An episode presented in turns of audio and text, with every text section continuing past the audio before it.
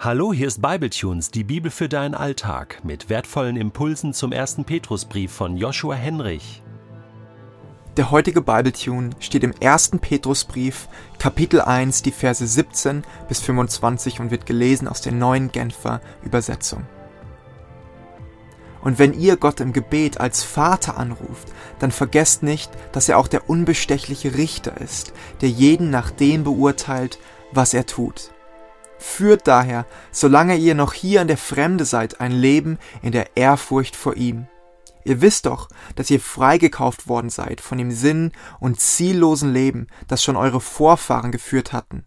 Und ihr wisst, was der Preis für diesen Loskauf war. Nicht etwas Vergängliches wie Silber oder Gold, sondern das kostbare Blut eines Opferlammes, an dem nicht der geringste Fehler oder Makel war, das Blut von Christus. Schon vor der Erschaffung der Welt war Christus als Opferlamm ausersehen, und jetzt, am Ende der Zeit, ist er euretwegen auf dieser Erde erschienen. Durch ihn habt ihr zum Glauben an Gott gefunden, der ihn von den Toten auferweckt und ihm Macht und Herrlichkeit verliehen hat. Und deshalb ruhen jetzt euer Vertrauen und eure Hoffnung auf Gott. Ihr habt euer Innerstes gereinigt, indem ihr euch der Wahrheit im Gehorsam unterstellt habt, so dass ihr euch jetzt als Geschwister eine Liebe entgegenbringen könnt, die frei ist von jeder Heuchelei. Darum hört nicht auf, einander aufrichtig und von Herzen zu lieben. Ihr seid ja von neuem geboren, und dieses neue Leben hat seinen Ursprung nicht in einem vergänglichen Samen, sondern in einem unvergänglichen, in dem lebendigen Wort Gottes, das für immer Bestand hat. Genau das bestätigt die Schrift, wenn sie sagt, alles menschliche Leben gleicht dem Gras, und all seine Herrlichkeit ergeht es wie einer Blume auf dem Feld. Das Gras verdorrt und die Blume verwelkt, aber das Wort des Herrn hat für immer und ewig Bestand. Dieses Wort ist nichts anderes als das Evangelium, das euch verkündigt wurde. Gesegnet sind die das Wort Gottes hören und bewahren. Am 1. August, jetzt bald vor vier Monaten stand ich neben Tausenden in Basel und bewunderte gefühlte Stunden, wie eine Rakete nach der anderen in die Luft geschossen wurde. Viele andere Orte in der Schweiz mussten wegen des trockenen Sommers deren Feuerwerk anlässlich des Nationalfeiertags absagen. Aber glaubt mir, umso größer war das Feuerwerk über dem Rhein Basels. Es fand kein Ende. Ein gigantisches Leuchtschauspiel nach dem anderen eroberte die Nacht und ich denke, es war eines der schönsten Feuerwerke, das ich je gesehen habe. Unser heutiger Text ist in etwa genauso. Überfordernd voll, lange, aber ein Feuerwerk von Licht und Farbe, Hoffnung und Freude. Deshalb endet Petrus auch mit der Aussage, dass das eben Gesagte nichts anderes wäre als das Evangelium selbst, die frohe Botschaft. Und trotzdem kann ich gut nachvollziehen, wenn uns viele der Aussagen gar nicht mehr bewegen. Wir haben sie vielleicht zu häufig gehört. Es sind leere Aussagen geworden. Das passiert, wenn es nur noch eine Information für uns ist und, und nicht mehr eine Realität.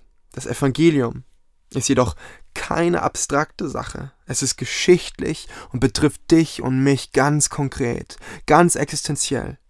Gott behüte uns davor, die frohe Botschaft nur noch wie Informationen in Bücher zu schreiben und kühl über unsere Lippen kommen zu lassen. Nein, möge das Evangelium unsere Herzen erfüllen, heute.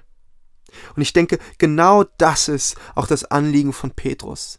Er versucht in der Passage von heute die Gemeinden in Kleinasien daran zu erinnern, was sie bereits in der Hand haben, was sie bereits wissen. Gleich mehrfach verwendet er die Aussage, ihr wisst doch. Ganz nach dem Motto, ihr braucht jetzt nicht noch eine Portion extra Information. Verarbeitet doch erstmal das, was da ist. Und da ist so einiges da. Ihr kennt doch das Evangelium. Petrus erinnert schlichtweg daran, dass Gott zugleich Vater und Richter ist. Ein Gott, der nahbar ist, dem aber auch große Ehrfurcht gebührt, denn Liebe ist gerecht. Petrus schreibt, ihr wisst doch, dass ihr freigekauft worden seid von dem sinn- und ziellosen Leben. Und ihr wisst, was der Preis für diesen Loskauf war, das Blut von Jesus Christus, dem Opferlamm. Damit ruft ihr all die damit verbundenen Assoziationen bei den Hörern und Hörerinnen in Erinnerung. Er erinnert uns an unser Versagen und an Jesu Tod am Kreuz dafür. Daran, dass wir jetzt nicht mehr Sklaven der Sünde, sondern Kinder Gottes sind. Daran, dass ein Herrschaftswechsel stattgefunden hat.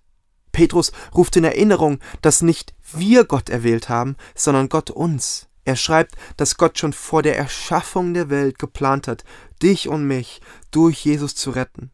Vor aller Zeit hat er sich für dich und damit aber auch für sein Leid am Kreuz entschieden.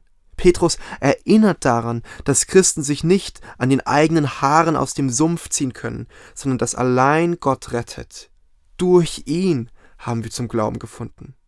Er erinnert daran, dass Jesus auferstanden ist und der Tod keine Macht mehr hat. Er erinnert daran, dass diejenigen, die Jesus ihr Leben anvertrauen, von aller Schuld gereinigt sind. Keiner muss seine befleckte Vergangenheit weiter mit sich herumtragen.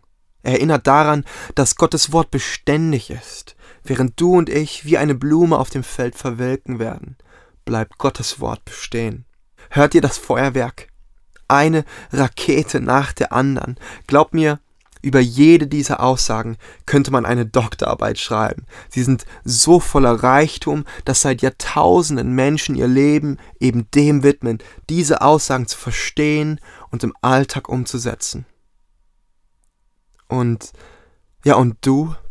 Was machst du mit dem Evangelium, das du bereits kennst? Würdest du sagen, die Botschaft von Jesus verändert dich? Heute möchte ich uns zwei Dinge mit auf den Weg geben. Als erstes eine Erinnerung an all das, was du in Jesus schon bist und hast. Schau, nach einiger Zeit kam ich irgendwie auf die Idee, einen Leuchtstift in die Hand zu nehmen und all die Wörter von Petrus zu unterstreichen, die aussagen, was man bereits weiß, was man schon ist und was man bereits hat. Und dann erst ist mir aufgefallen, wie viel das ist. Petrus listet so einiges auf. Und ich denke, er sagt dabei nichts weiter als Schaut auf eure Hände, blickt auf euer Leben, eure Hände, euer Leben, sie sind voll. Halte doch auch du heute mal inne und lass all die Informationen, all das, was du vielleicht schon von Gott weißt, an dein Herz. Nehme dir einen ruhigen Moment die Zeit dafür, um die Aussage Ich habe dich absichtlich geschaffen, an dein Herz zu lassen. Ich glaube, zu wachsen ist kein Weg nach oben in irgendeine Sondererkenntnis. Stattdessen realisiert man mehr und mehr, was das bereits Gesagte bedeutet. Wer weiß, vielleicht ist das, was du bereits über Jesus weißt, wie die scheinbar kleinen Steine in Davids Steinschleuder. Du kannst Riesen damit erledigen. Und dann als nächstes ist mir aufgefallen, dass Petrus zu nur zwei Sachen herausfordert. Im Kontext von Gott als Richter erinnert er daran, ehrfürchtig zu sein. Doch noch mehr betont er, dass wir uns aufgrund von all dem, was wir schon haben und sind und wissen, jetzt als Geschwister eine Liebe entgegenbringen sollen, die frei ist von jeder Heuchelei. Petrus fordert uns also dazu heraus, authentisch zu lieben. Darauf läuft es hinaus. Daran sollen wir Christen erkannt werden, an unserer Liebe zueinander. Das bedeutet nicht, immer lächeln zu müssen. Das wäre ja nicht authentisch. Der Glaube muss aber authentisch bleiben. So hat es Petrus in den vergangenen Versen ja bereits betont. Authentisch zu lieben beginnt damit, dass ich mich nicht verstelle und mein wahres Ich verberge. Stattdessen lege ich offen, wer ich wirklich bin. Auch als Sünder.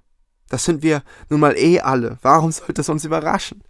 Und dann im zweiten Schritt, wenn wir einander offen gestanden haben, wer wir sind, dann ist Raum für Liebe, für authentische Liebe.